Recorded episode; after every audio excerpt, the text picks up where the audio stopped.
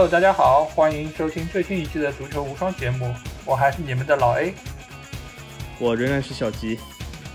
好，呃，首先要欢迎大家订阅足球无双官方的微信公众号，在公号里面，大家不但可以听到我们每一期的音频节目推送，还可以看到最独特的足球专栏文章。最最重要的是，你可以看到加入听众群的方式，只要在微信里面搜索“足球无双”。就可以找到我们这个公号，然后欢迎你们的关注和加入。在上一期节目里面，我们总结了本赛季的德甲联赛，包括俱乐部层面，包括球员的转会消息，还有他们在这个赛季的表现。那在这一期节目里面，我们会聊一些关于俱乐部整体运营方向，包括德甲政策的一些内容。因为这部分内容其实相信很多球迷也很关心，因为呃，你们肯定。经常会听到一个名字，就叫五十加一。那到底五十加一是什么意思？它又给德甲带来了哪一些变化和影响？包括还有就是俱乐部的成绩和他们所在城市的经济情况也并不是正相关。那这个到底又是什么原因？那我们这一期可以请来我们的德甲专家小吉来给我们分析一下。首首先，我还是要说，就是我是德甲之王，或者是我最爱德甲。但是专家来说，肯定我相信，呃，在这个收音机前，或者是在这个喜马拉雅前的很多听众朋友，呃，对对我们来说，或者是各种音频平台的听众朋友，或许会比我更懂。就我们先说一下五十加一，还是先说一下这个所谓德甲这个德国大城市对球队影响呢？我们应该先。或者我们说说一下简单的吧，就大城市对这个球队影响，因为为什么呢？呃，这个五十加一对各个俱乐部都是公平的，无论你这个城市的大小，对吗？所以说，我们先说一下这个城市对这个球队影响，然后我们就是更深层次讨论一下这个德甲的制度。那么我们首先可以看一下，就是所谓的大俱乐部或者小俱乐部是什么为大，什么为小。其实很简单的一个道理，就是比如说我们主场啊有四万人以上的球场俱乐部，会员超过八万名会员的俱乐部，因为德甲都会员制嘛，所以会员的啊多少或者会员的人数直接决定这个俱乐部是大是小。那么八万人以上的啊会员俱乐部，其实八万人以上是什么概念呢？但我们大家想一下，就德甲俱乐部，呃，它的会员，它的会员制，那么会员要付会员费，它是有投票权的。从小俱乐部到大俱乐部，对吧？会员费从一年嗯几百欧到上千欧不等。比如说，我们说是一千欧一年啊，容易算一点。那么八万人或者是十万人的这个俱乐部乘以一千欧，这是一个什么概念？就是一年它可以入账，基本就入账近一亿欧元。呃，所以说这是一个非常不菲的一个收入，所以这是也是非常重要的。所以说，这个会员的多少直接决定这个俱乐部的。规模，我们可以看一下为什么很多国家，我们就以欧洲来看，很多国家大城市它都有非常多的大俱乐部也好，豪门也好，或者是成绩不错。那我们讲英国，那么？最大的两个城市伦敦、曼彻斯特，对吗？它有啊北伦敦双雄，对吗？有曼市双雄，对吗？这这这里这个发音大家要听说，一个是穷，一个是熊，这是有非常巨大的差距的，对吗？而且英超所谓的呃大六，好像除了利物浦以外。其他都是这两个两个城城市里面的球队，对吗？那么所以说，当然有些人会说，英国第二大城市不是伯明翰吗？但是现在伯明翰怎么说呢？如果你还是说伯明翰，那么这个统计已经是比较陈旧了。现在大曼彻斯特区的人口已经超过伯明翰了，所以说伯明翰退居第三。当然了，比如说法国，比如说呃西班牙，对吗？呃，他们马德里、巴塞罗那必定有最大球队，法国它的大巴黎，对吗？呃，或者是第二大城市里昂、马赛，对吗？它都有强有力的球队。那为什么这件事在德国就是呃没有成型呢？这为什么？这是肯定是有原因的，肯定不是运气。因为呃过去几十年来的争斗，对吗？已经形成这个东西，所以肯定不是运气。那么德国，比如说按规模来讲，对吗？它的大城市汉堡、不莱梅是它德国，对吗？一个特区柏林特区，还有两个直辖市，两个直辖市就是汉堡、不莱梅，对吗？都是它的大城市。嗯，我们都知道这三个所谓的。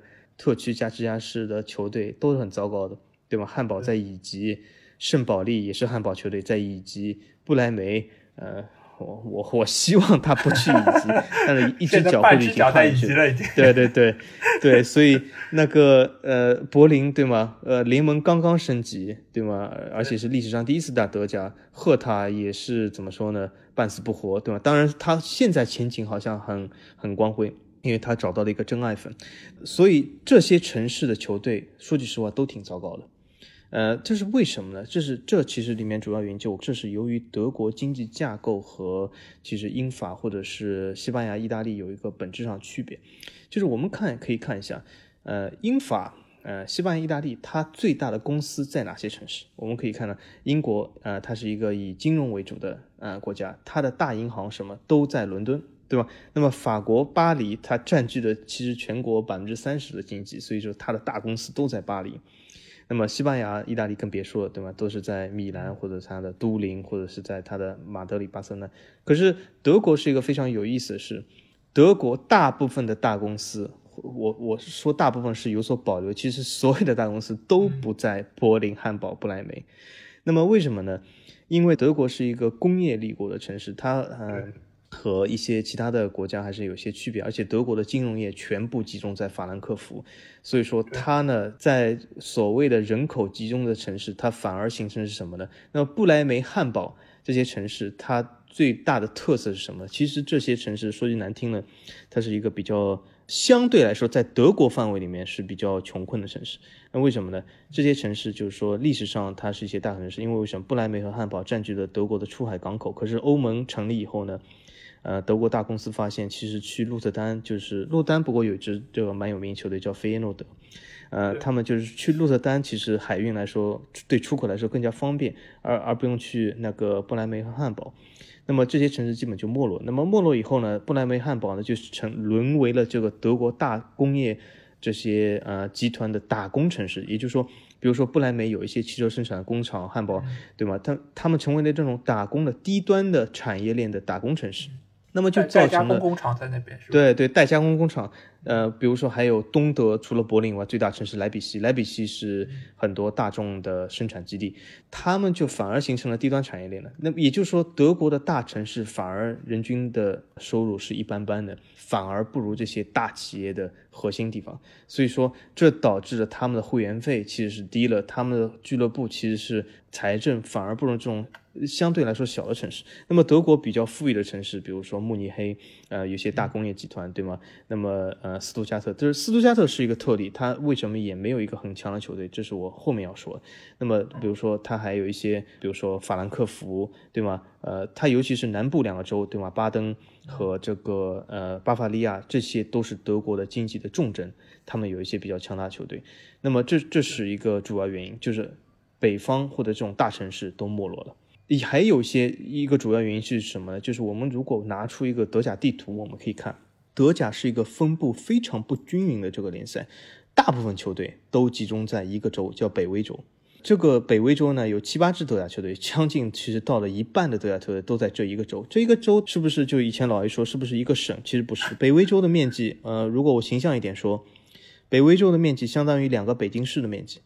那么也就是说，在两个北京市面积里面集中了七八支德甲球队，甚至下赛季升级的比勒菲尔德也在北威州。那么也就是说，这个州集中了大部分的这个所谓的球队。那为什么呢？为什么这些球队都在北威州，不在汉堡，不在不来梅？那另一个原因就是，之前我们说第一个原因就是汉堡、不来梅都是那种低端产产业链的城市，它没有一个这些城市的核心产业。第二个原因就是德国的传统，就是说足球啊是一个。大规模工人阶级的这个传统，也就是呃，在一百年前或者几十年前，它有一些大型的工业生产的这个核心的或者是根源的城市，他们往往会用一些好的球队，啊，其中包括呃狼堡，啊，包括就是北威州这些球队，因为北威州这些球队都是以前的工业生产基地，鲁尔区嘛，就是一直讲二战时候的。比较有名的这个工业区鲁尔区，所以他们都集中在这里。所以北威州呢，他们人口也比较密集，它有一些传统的这个豪强，就是在这个州，比如说多特蒙德、蒙辛，对吗？科隆、杜塞尔多夫、沙尔克都在这个州里面，呃，还包括勒沃库森，对吗？所以说都是北威州球队，这个就导致了德国大城市，它由于这个经济的不振和大部分足球人口的瓜分。导致了德国那些大城市其实都是苟延残喘，他们就是说没有一个很好的足球基础，因为大部分的足球群体不在他们那里，经济又不在他们那里，所以两个都缺失，对吧？北威州它虽然经济不行，但它的足球群体在哪里？还有有些，比如说慕尼黑也好，斯图加特也好，它虽然足球群体不在那，但是它有一个很很强大的经济基础，还有法兰克福，对吧？所以你两个当然都占那是最好，因为。拜仁慕尼黑其实就有个天然优势，它两个基本都占，因为慕尼黑也是个大城市，那么它两个基本都占，或者是你两个占其一。呃，那么汉堡、不来梅、柏林、莱比锡这些球队，就是它它比较尴尬，就是它两个都没有。那两个都没有，那么就问题大了。那么，那么只有一条出路，就是你等待红牛这样的集团来接手你。但是呢，比较难，这个对吧这样的集团比较少。但你你大集团来接手的话，可能又要牵涉到五十加一的问题啊。对，你有很多那么好，就对你资金进来之后，你如果说受受制于五十加一的政策，可能又没有办法直接的提振整个球队。对，好，那么既然。老 A 说到五十加一，那么我们终于切入第二话题，五十加一。五十加一这个制度是什么？其实很简单，五十加一就是德甲成立时候就有。那么这这个制度超简单，就是规定呃会员制俱乐部投资的资方最多占到百分之四十九的股票，嗯啊和表决权。呃，股票是其实是无限的，可以是百分之一百，但是表决权是只能到百分之四十九。但是的确有。愿意拥有百分之一百股权，但是只有百分之四十九表决权的人，这这些人当然是真爱粉，但也有也有，并不说完全没有，是的确有这样的人，呃，但是呢，大部分人就是就他投资只会投资到百分之四十九，在四十九停止，因为他的表决权只能到四十九。那么另外百分之五十一呢，就是所谓的球迷会这个拥有这个个表决权，所以说他们是有很大的这个决策和决断权利。就这个政策，其实我可以用一个比较粗显的这个方法来描述这五十家，就是其实就是半会员制。那么什么叫全会员制呢？比如说西甲的这个皇马、巴萨，对吗？这叫全会员制，就是他们。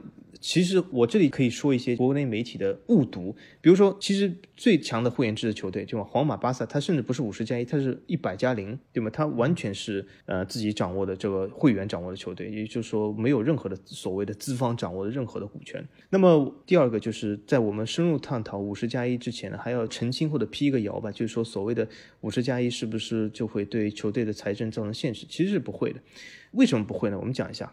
这个所谓的资方入主注资，或者是为球队提供这个财政上的帮助，其实说穿了是一件非常罕见的、罕有的一些事。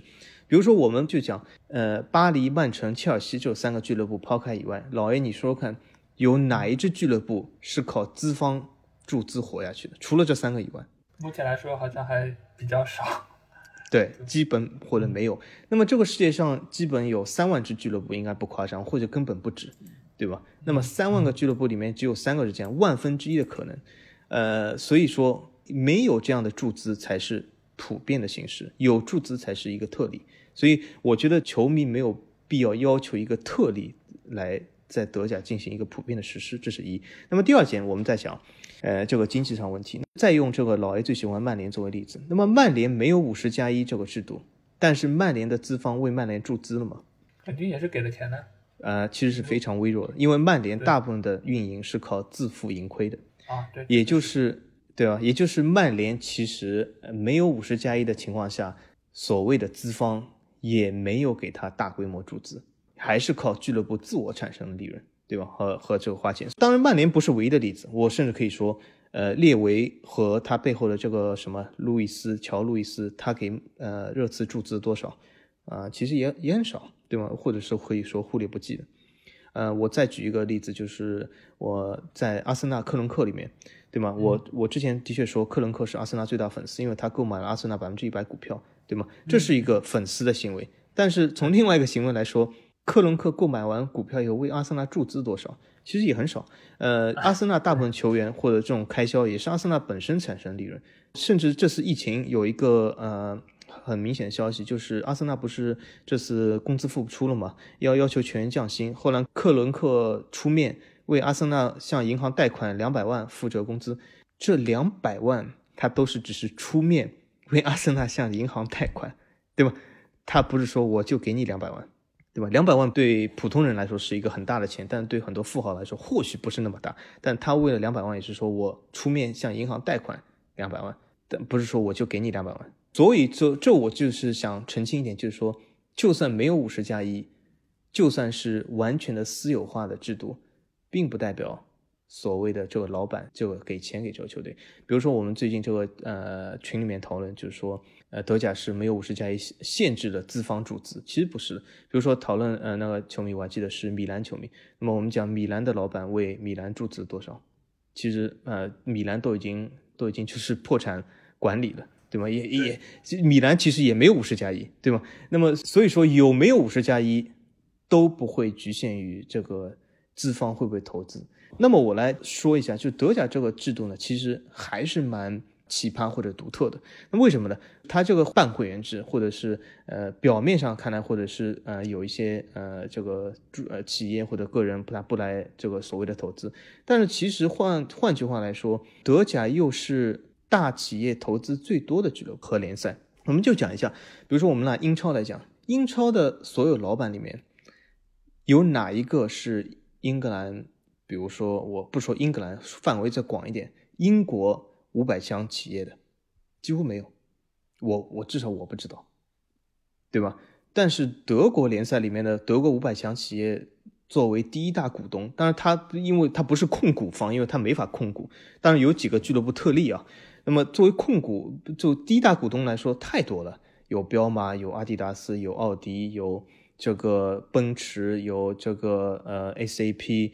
有这个大众，有这个太多企业，包有乐有这个拜耳药厂，对吗？还有这个所谓的红牛，虽然是个奥地利企业，对吗？但这样的大企业球队在德甲来说太多了。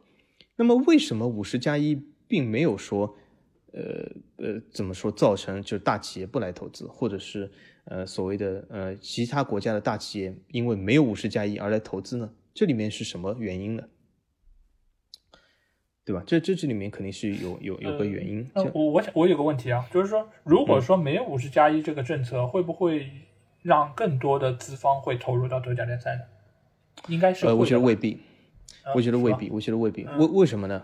因为我相信啊，大部分资方除了呃石油呃金主和这种阿布这种带有其他目的的和这种金主以外，包括英超的投资方，包括比如说西甲、法甲的。他们的最大目的仍然不是注资，而是赚钱。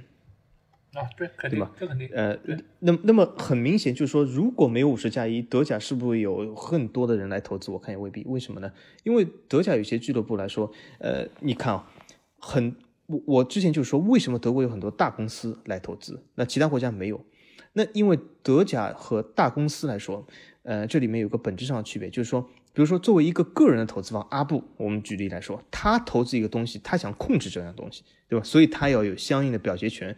可是大公司和很多投资的机构来讲，其实他只要赚钱，他究竟控不控制这个东西，他无所谓啊。为什么？就比如说，他就算不控制这个东西，这个赚钱的机器赚不到钱呢，他大不了就撤资嘛，他把股票抛售了嘛，对吧？那么。那么也就是造成为什么德国有这么多大企业去投资这些球队，因为这些球队仍然是有利润的。那么让他们去投资，所以说其实呢，五十加一为什么说不会限制投资？因为如果对一个大企业来说，比如说奔驰为什么要投资斯图加特队，他没有这个控制权，可是他投资这个球队能够为他赚一些钱，所以说他三年之内投资了两亿，那么他把这个钱赚来以后是为他为他的本地，因为奔驰是一个斯图加特的公司嘛，总部在斯图加特，那么。他为他的员工可以有一些，比如说这个凝聚力的这种好处啊，能够还赚到利润，还有很多这样的好处。因为怎么说呢？呃，一些足球队是对员工产生凝聚力一个很大的帮助。所以说，这样的投资其实是怎么说呢？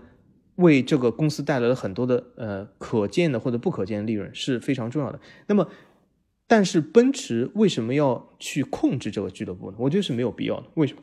如果对一个大企业来说，对一个纯投资的角度来说，你只要能够赚到钱，赚到你想要的利润，这个利润不一定是钱，或者是你想要的好处就可以了。为什么一定要去控制它呢？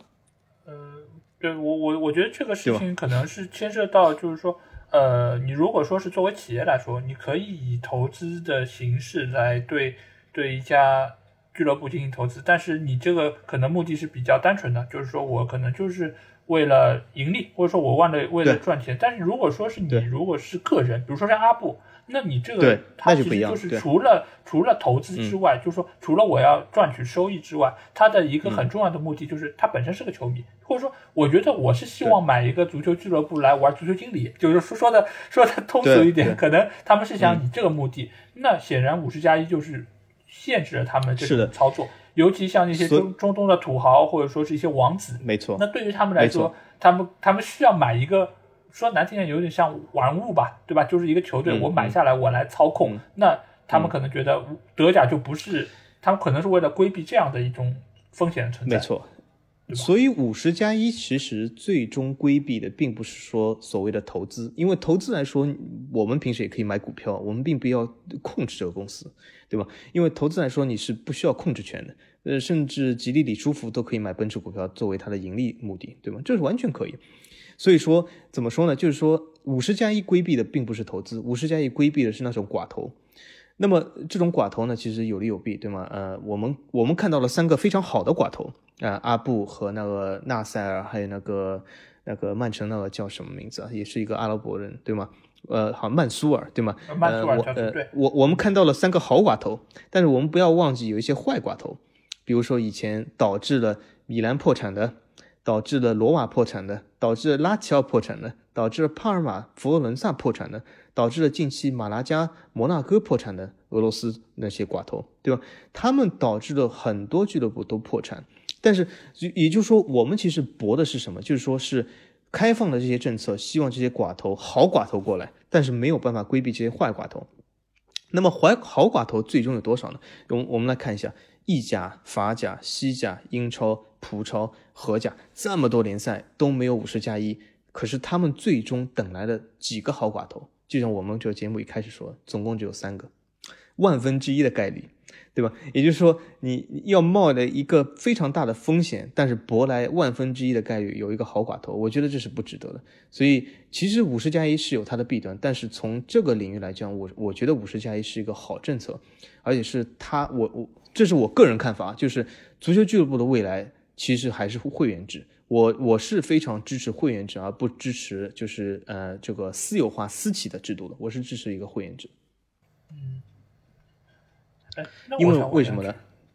就是我想说，呃就在老 A 问之前，我们说一下现在前五大俱乐部里面，对吧？我们公认的五大俱乐部，曼联、那个呃拜仁、皇马、巴萨，呃或者再加一个呃巴黎也好，曼城也好，这里面会员制的占了大多数，因为黄萨人都是会员制，对，对吧？嗯。嗯，哎，我我想问的是，因为之前关于五十加一这个问题，其实在球场上也出现了非常多的争议，包括有一些呃非五十加一的，就是说球迷在那边反对呃五十加一的那些俱乐部，或者是他们的一些政策，就是因为他们其实并不是这个俱乐部的会员，他们其实是对立面的，可能是客队的一些球迷，但是他们这么做的目的是什么呢？他为什么要去反对其他的俱乐部呢？呃，你指就是说，呃，多特、霍拜霍芬海仁或者蒙辛的球迷去反对霍芬海姆和红牛，对对吗？对对对对对，他们像他们其实是怎么说？他们是五十加一的粉丝，但反对有些球队，呃，怎么说？呃，摆脱五十加一，因为为什么呢？德甲有一个呃规定，就是，其实五十加一是有一个出口的，就是什么出口？就是这个人为这个球队连续投资二十年。当然呢，这这我觉得是一个。是一个我我我我不同意的地方，就是什么呢？我认为五十加一是个好政策，但是这个出口呢限制有点大，就是连续投资二十年，我觉得有点大，或许改为连续投资十年就是一个完美的政策。因为为什么呢？如果一个金融寡头他都不能做到连续投资为这个球队投资十年，我觉得他不是真爱，还是还是不如不请他。那么他如果能够投资十年，我觉得不妨给他一些控制权，对吗？那么二十年呢有点多，因为怎么说呢？很多人的职业生涯都没有二十年，所以说二十年有点多。那么说回老 A 这个问题，那么为什么他们要反对呢？因为他们认为这些俱乐部就是怎么说呢？把德甲的所谓的呃传统和这个气氛带坏了。那么其中尤其是两个俱乐部有有呃特别明显，一个霍芬海姆，一个一个就是红牛。那么其实德甲百分之一百控股权的呃投票权的俱乐部。其实有四个，倒不只是他们两个，另外两个是沃尔夫斯堡和洛尔库森。可是这两个俱乐部呢，已经成立了百年了，就是一百年前他们就有这个权利去控股。呃，是因为他们这这本身这两个球队就是这两个公司成立的，所以这有个区别，所以德甲球迷还是接受。他们不接受这个霍芬海姆和这个莱比锡，主要原因就是一个是。呃，霍芬海姆是因为他这个霍普好像想完全的控制这个球队，当然他现在已经达到，因为他已经投资超过了二十年。呃，他们就球呃别队球迷对他非常不满，就是认为他破坏了德甲传统。那红牛来说对他不满的原因是不一样，就是就红牛是玩了这个呃这个所谓的这个规规定的漏洞，所以说这是两个不同的原因。当然了，我个人来说呢，呃，我是反对呃这些球迷反对这个霍芬海姆，因为我觉得霍芬海姆他霍普对这个球队是真爱。而且他符合了德甲的规定，那为什么不能让他去完全的控制这个球队呢？我觉得这是没有问题。但是红牛这个事呢，我觉得是有问题的，因为他的确是走了这个规则的漏洞来说，我觉得呃，这个这个漏洞走漏洞肯定是不值得提倡的。所以说，我觉得呃，反对红牛我是可以理解，但是反对霍芬海姆，我本人是也是不同意。呃，但是我有一个疑问就是。呃，他们就比如说霍普这个，他其实是霍芬海姆俱乐部的，就是符合政策，他这么操作。那为什么其他队伍的球迷要反对他呢？因为其他俱乐部你自己玩自己的方式好了，就是说我五十加一也好，我不五十加一，对你们其他队伍又有什么影响呢？对对，那我好，我这里来说一下，就是也说一下一个根源性的问题啊，就是我们。眼里的西方世界啊，就是说是那种追求自由、追求个性的表达，对吗？但是这其实不是代表全部的西方世界，这是其实是以英美文化为代表。就是英美文化下，我们可以看到英超也好，或者是美国的俱乐部也好，他们最就是怎么说呢？比较推崇的是那种完全的私有化，就是说是各个人呃私人持有，你想干什么就干什么，或者是呃你你是追求你自己想要的东西或者个性。但德国文化呢有点不同。我们可以从一些小的东西就可以看出德国文化。德国文化，德国这个国家或者这个文化来说，当然不是说全球范围，是说欧洲这些西方文化里面，德国文化是最注重团体的，就是说他的团体感最强，所以他是对这种有人破坏团体这个行为。他是非常的不满，这个就情绪会大一点。那么，呃，比如说这个德国这个呃这个国家能够受到，比如说有些政治人物的缩摆，发生这种呃呃两次世界大战，其实也是由于他们的团体性比较强。那么团体性怎么强法？我我比如说举一些非常小的德甲里面的例子，比如说有其他没有任何国家的联赛会对你这个球队上的这个球衣背后的设计。上面印队名印在哪里，或者是先上先队名，还是先球员名字，还是用什么样的字有规定？只有德甲是有这样规定。德甲我们可以看到，它的团队性强到就是每一个球服背面的设计是完全一样的版式，就是上面是队名，下面是名字。我再举个例子来说，一个很小的营销事件，英超。各个俱俱乐部营销自己的，比如说曼联有自己的公众号，曼联有自己的微博，怎么怎么样，对吧？这是曼联自己决定的，对吧？但是德甲整个联盟都要规定，你必须有公众号，必须有微博，这是一个联盟规定。所以说他们都是有一个呃，怎么说呢？整齐划一的这个布局的。呃，比如说，所以这就导致德甲就算再小的俱乐部，比如说降级队不来梅这种队，都有公众号。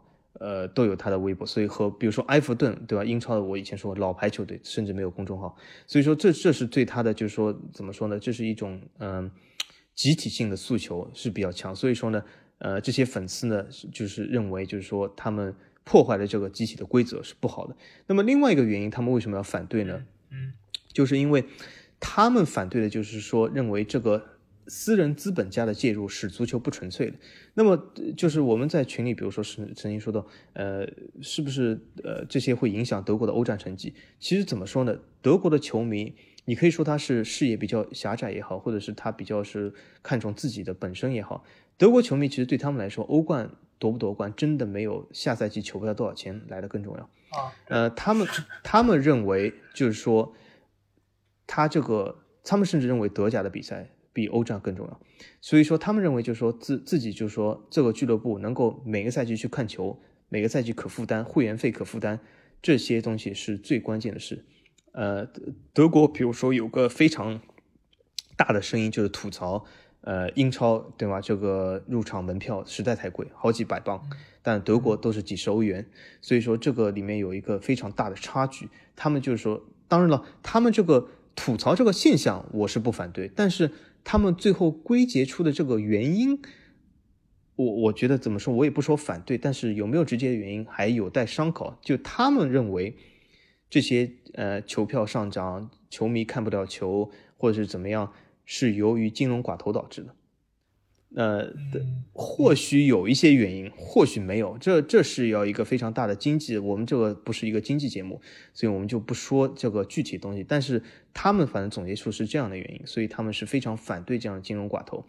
呃，当然了。曾曾经有些金融寡头也也有些做出一些对球队不利的事，比如说我们再举个例子，曾经就说，呃，有些其他国家的俱乐部，呃，他们这个呃所谓的土豪买了俱乐部以后，把俱乐部做成了一个呃是非但不是敛财，而且是一个怎么说呢，为自己谋利的工具。就有有曾经有老板让俱乐部入不敷出以后，向自己的贷款，呃。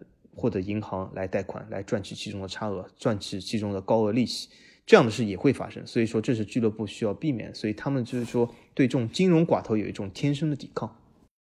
呃，我我这边就有一个问题，就是在于，呃，如果说五十加一对于连续投资二十年，就或者说像霍普这样的老板，他这个政策上面是允许的，或者说这个是完善的，那么就德国这么一个非常遵守规则或者说是统一性的一个民族来说，那如果所有霍普所做的这些都是合情合法合理的，那为什么还会有球迷来反对呢？那他既然没有违规，你有什么理由去要求他？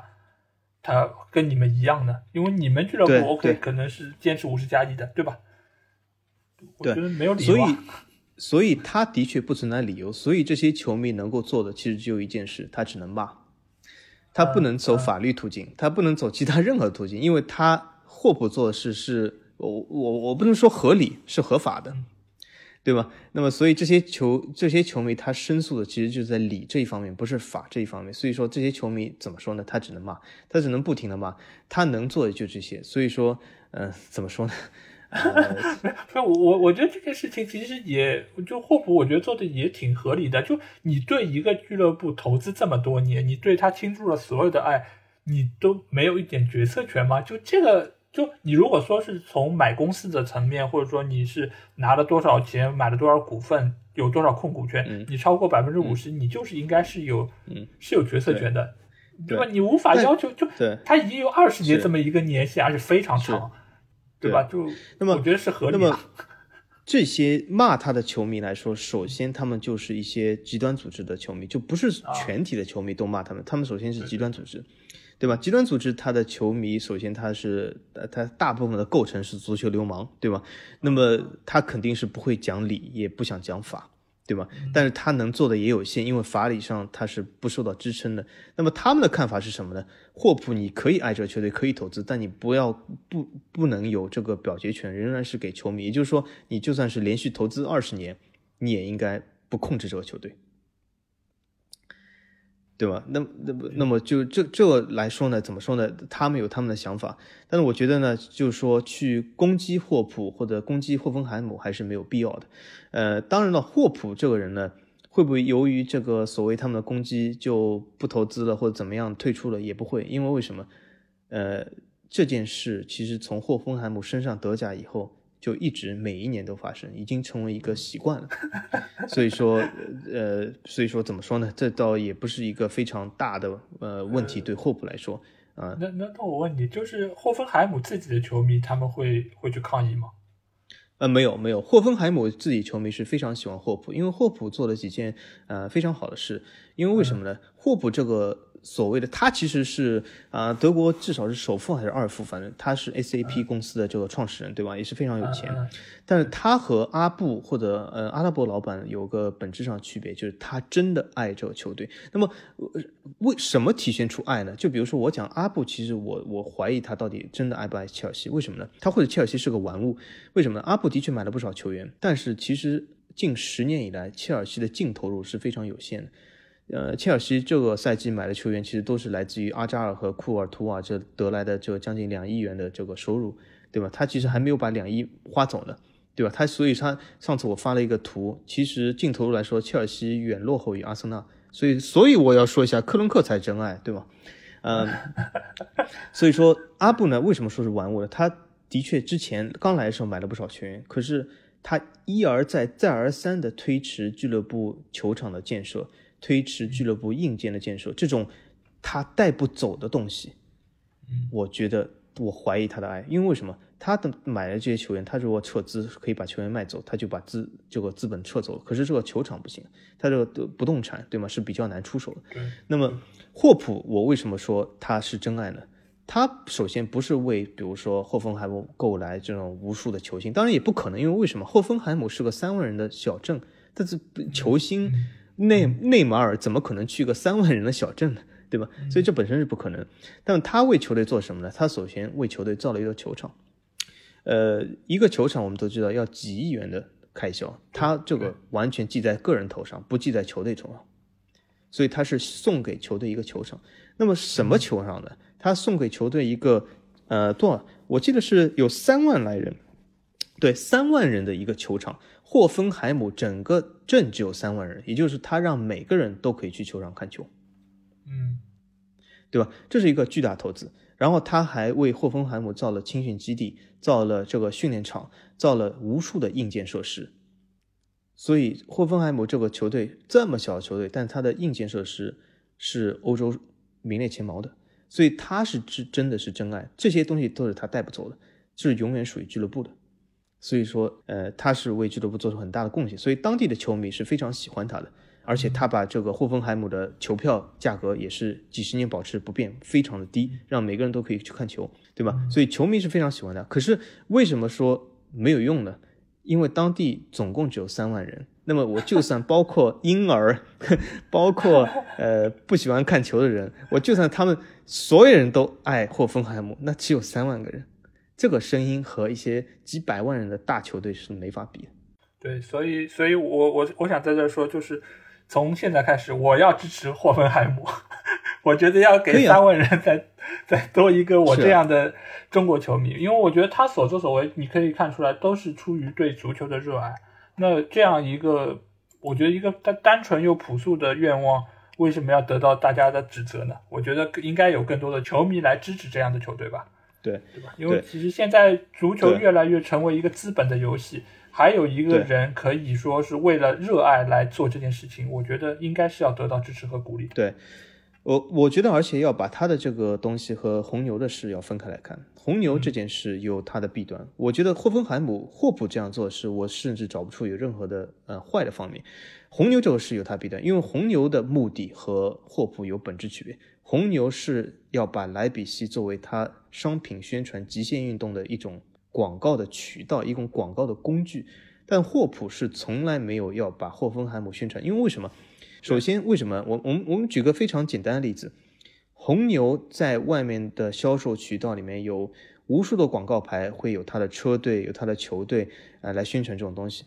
嗯，霍普虽然赞助霍芬海姆，甚至是霍芬海姆老板，但是 ACP 的广告从来不会出现霍芬海姆，而且。他为什么要赞助霍芬海姆？他的胸前广告是 ACP，因为这是 FFP 的这个呃财政公平法案的规定，就他是必须要有通过这个途径去注资，不然是没法注资的。所以这才是他作为胸前广告的原因，并不是说说他要呃利用霍芬海姆去宣传 SAP，没有这样事。SAP 的所有的广告里面不出现霍芬海姆，但红牛这是不同的。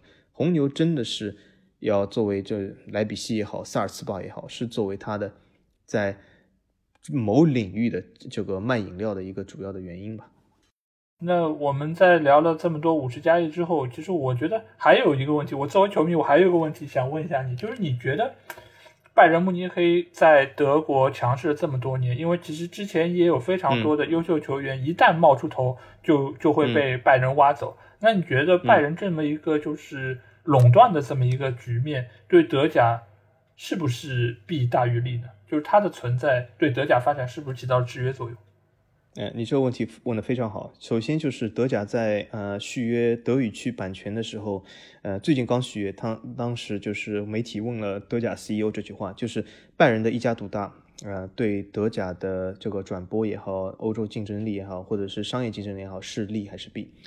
他首先说了一句话，我是非常同意的，所有的制度。无论是五十加一也好，或者任何的制度也好，拜仁慕尼黑所产生的，就所这个所谓营运这个呃制度的基础和其他所有德甲队是一样的，也就是说，拜仁慕尼黑在制度上没有任何的得利，对吧？而且。五十加一并不是对慕尼黑这样的城市就是造成一个非常好的一个倾斜。其实五十加一最帮助的是那些非常小的城市，像霍芬海姆这样的城市。所以对慕尼黑来说，也不是说呃他就是占了便宜，也就是在制度领域，慕尼黑没有占任何的便宜。可是他比其他所有德甲俱乐部搞得都要好。所以我觉得这个首先是一个本质上的问题，就是不是慕尼黑的错，他们比其他人强，而是其他德甲俱乐部的错，他们比慕尼黑弱。甚至拜仁慕尼黑都不是德甲创始俱乐部，德甲创始俱乐部里面真的有慕尼黑，但不是拜仁慕尼黑，而是一八六零慕尼黑。可是，一八六零慕尼黑现在去哪里了？他所得到的政策上的制度也好，任何东西都和拜仁是一模一样的。可是他完蛋了，去丙级了，对吗？他但是拜仁慕尼黑，他在同一个城市，甚至不是创始俱乐部，以前远比一八六零慕尼黑小，可是他成功了，所以。在我们讨论这个利大于弊还弊大于利之前，我们先要明确一点，就是拜仁慕尼黑一家独大不是他自己的错，而是其他所有德甲球队的问题。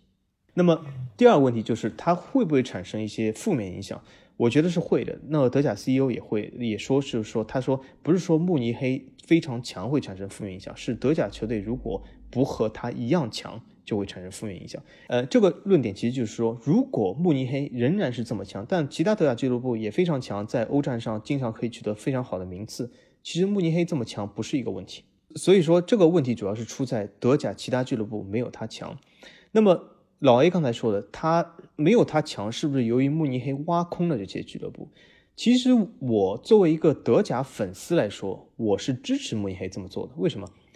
因为这些德甲俱乐部他自己不足够强，导致他的人员的流失。他如果不是被拜仁慕尼黑买走，就会被其他国外俱乐部买走。那么从德甲的角度来说，还不如这些人留在德甲，对吧？因为因为不是说我我们讲哈弗茨，我们刚刚就是上一期节目提到哈弗茨，如果哈弗茨不是拜仁买的话，那切尔西、曼联会买，并不代表就拜仁不买，哈弗茨就会留在勒沃库森。所以我觉得，从这个所谓的挖空角度来说，拜仁慕尼黑其实干了一件好事，他把人才留在了德甲，并不是件坏事。那么从第三方球迷的角度来讲，是不是会对德甲的这个商业宣传造成影响？这个是会的，我承认的。就是因为很多人他都喜欢看，比如说是诸强乱战，而不是看呃所谓的嗯呃一强一寡一一一寡头垄断，对吗？但是但是问题是就是说呃这个。问题其实说句实话，除了英超以外，其他所有的联赛都在面临这个问题啊。就比如说西甲皇马、巴萨，法甲的巴黎，意甲的尤文，德甲的拜仁，其实这几个球队的领先优势，或者是所谓的寡头垄断的，呃，这个百分比，其实都差不多啊。我甚至看不出意甲有任何球队可以挑战尤文，不存在的。尤文是唯一一个意甲球队拥有球场，其他意甲球队甚至都还在租房住。所以这个经济实力差太远了，巴黎法甲也要挑战巴黎绝对不可能，西甲更别说有任何球队可以跳出来挑战皇马、巴萨，这绝对不可能。甚至这这三个俱乐部对其他俱乐部的领先优势超过了拜仁对其他德甲俱乐部的优势，某种方面来说，所以我觉得这是一个普遍现象。那当然了，如果形成英超这样的乱战，其实是个好事。那么我就作为德甲球迷来说，我倒不期望说拜仁变弱。为了呃成为乱战，希望拜仁变弱一点。那么其实有不少德甲粉丝啊，甚至希望就是拜仁变弱，甚至这些球员不要去拜仁，去其他外国俱乐部。但我觉得这是不对的，因为一个俱乐部一个联赛的这个竞争力增强，不是希望拜仁变弱，而是希望就其他球球队变强。那么就是说，那么我我用了很多这个话来回答这个老 A 这个非常简单的问题。那么就其实说说到回来，就是我认为拜仁的一家独大并不伤害德甲。但是其他俱乐部的不强会伤害德甲。哎，那你觉得为什么其他俱乐部会这么弱呢？因为我知道英超俱乐部之所以会有这么多的所谓呃无弱旅嘛，之前就是说英超无弱旅，就是每个球队可能都很难对付。其实这几年愈发的明显，是因为英超这几年的转播费用提升的非常快，然后他们分给每个球队的。转播分成也非常高，甚至于在英超的保级区的几支球队，每每年也可以拿到差不多九千万到一个亿的转播收入。那在这个层面上，德甲是当然，它肯定没有英超的转播收入这么多，但是他们分给俱乐部的钱，是不是也会比英超要少很多？这也是不是造就了他们目前来说可能没有太多的资金可以买人，或者说是提提升中小俱乐部的那个实力，在这方面来说。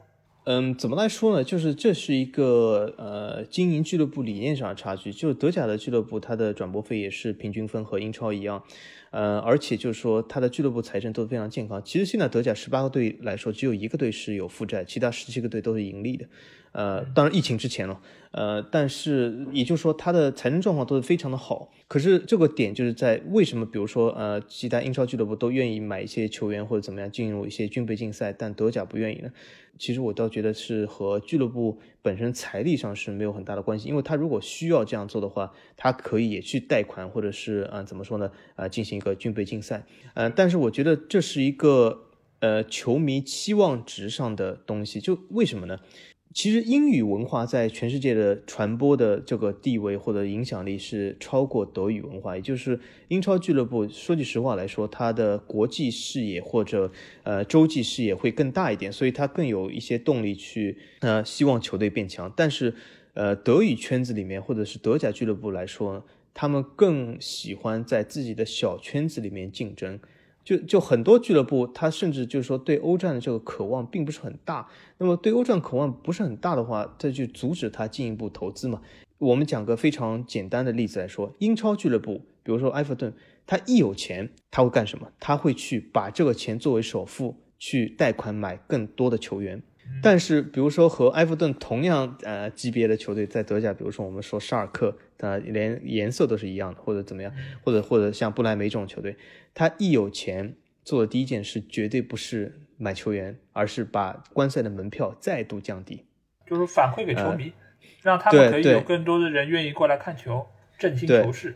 对，但这是为什么呢？并不是说他要振兴球市，或者是呃有一个至高无上的目的，这是因为他们的拥有人就是球迷啊。所以说，其实还是回到五十加一的这么一个对一个政策上。对，就是回到五十加一的，嗯，这就是就是说我前面说的五十加一，就是说呃有利有弊，呃，但是我认为还是利大于弊。那么弊我刚才没有说，弊呢是什么呢？就是说，因为是球迷掌控这些俱乐部，有的时候我只能说有的时候不是全部时候，有的时候球迷。他们的眼光，战略性眼光或许不会拉的那么，在有些方面拉得非常长远，但有些方面拉得非常不远。那为什么呢？球迷的战略眼光在哪些方面会拉得非常远呢？就是比如说球队的基础建设，呃，球队的门票，呃，球队的这种反馈给社区的这种东西，免费派送的球服，这些东西里面，他们战略目光拉得非常远，甚至要十年计划或者怎么样。但是有些目光他们非常的近，就比如说买一些球星也好。给球员高工资也好，这些呢，他们就是说认为是不值得的。当然了，这些东西是有争议性的。比如说，你有球星，肯定是会使比赛更好看，对吗？但是他们呢，就是说认为就是把门票降低，反馈给社区，就是呃，比如说一些德甲球队经常就参与一些社区的东西，派送球服，派送派送这种什么给学校里面免费的一些什么东西，还有组织学生免费观赛，这些东西就是他们就是说比较看重。那么就导致了他们的钱去处不一样了，所以呢，对他们本地球迷来说呢，这不是一件坏事，甚至说是这是一件，比如说有利有弊的事。你你你因为看不到球星，但是你球票本来要一百五十英镑一张票，但我现在只要三十欧元，对吗？这是一件好事。但坏事是看不到球星。那么对我们亚洲球迷或者非德国本地球迷来说呢，呃，说句实话是件坏事，因为为什么呢？我们总是希望看到球队能够踢一场好的比赛，有一些球星。对吧？我们希望看到哈兰德，我们希望看到，比如说萨内。对我们来说，究竟多特蒙德一场比赛门票是三十欧还是一百五十欧，好像不是那么重要。但但是，我觉得这个对于德甲联赛来说，他们肯定还是希望能够有更多的海外球迷的关注，包括有更多的球星能够加入。因为这个，对对，你如果能够把中小球队的实力能够有所提升，对于南大王能够有一些。呃，威胁也好，或者说能够有一些竞争关系，我觉得对于整个联赛的运作应该是会有更多的好处。对，否则肯定，否则你看他其实，在转播收入方面，其实可能还不如法甲来的 可能更好。呃，对，对，呃，目前来说，不过德甲的转播收入还是可以的，对吗？也是世界前三，对吗？现在基本就新谈的合同里面仅次于法甲和英超。呃，比西甲和意甲还是要领先不少身位的。呃，当当然了，我我觉得如果它的竞争力进一步加强的话，那肯定是能够和英超媲美，对吗？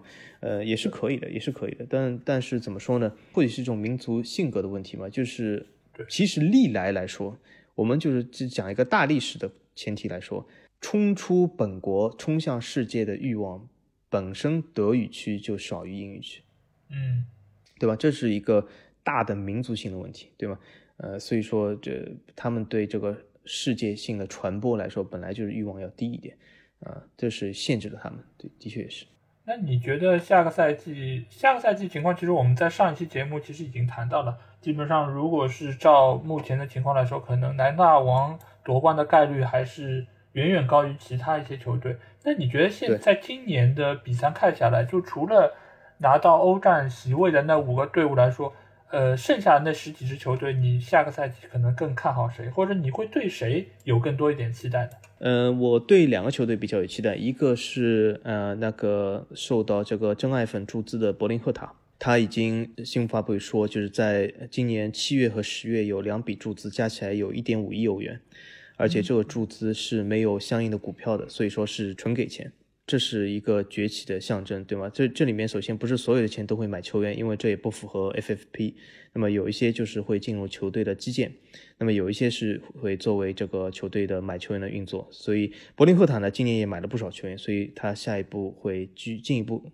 然后还有一个看好就是斯图加特，就是斯图加特呢，奔驰公司就是为他是宣布是两年，叫三年里面三年里面注资两亿欧元，那么要比柏林赫塔要少。三年两亿，但是我觉得也是一笔不少钱，所以，呃呃，现在怎么说呢？金融足球，呃，金元足球，呃，没有钱是不可能的，嗯，那么，所以我我觉得斯图加特还是有看好。首先，它是德国最富裕的城市，呃，那么它本身的这个所谓的这个会员费什么什么的收入收是不错的，好好经营，我觉得还是有戏。它跌入德乙，呃，跌了一年又升回来了。那么我觉得还是可以，还是说明有雄心的，不像汉堡这样，对吗？就永远蹉跎在里面。比如说凯泽斯劳滕或者这些一八六零慕尼黑，他就蹉跎下来。斯图加特一年升回来，说明他雄心是有的，而且他的投资也是继续的，所以说还是有希望的。汉堡其实也蛮可惜的，这次是德乙第四，对吧？本来他们其实也是有机会可以能够和不来梅 再抢一抢回德甲的机会。对对，汉堡我觉得是自己砸了自己的，他。最后一轮自己输球了，所以是只能怪自己不行。那下个赛季我可能会关注一下霍芬海姆，就是 为了霍普，可以，我也需要稍微看一下。呃，霍芬海姆会在欧联出现，所以呃，老 A 可以在看英超欧联的时候可以看一下霍芬海姆。呃，或许他对的是嗯，他们今年克拉马里奇的表现也还可以。嗯，对对对。好，那我们要不这期的节目就到这里。然后再次，我想重申一下，就是希望大家可以关注我们的微信公众号。然后，因为这里面除了我们音频节目，还会有文章推送。然后，希望大家可以踊跃的订阅。然后，也希望大家可以来加入我们的微信粉丝群。具体的入群方式可以参见我们微信公众号的文章，在下面都会有二维码，希望大家可以扫码加入。那我们今天节目就到这里。希望下周同一时间我们和你再相见。好，大家再见。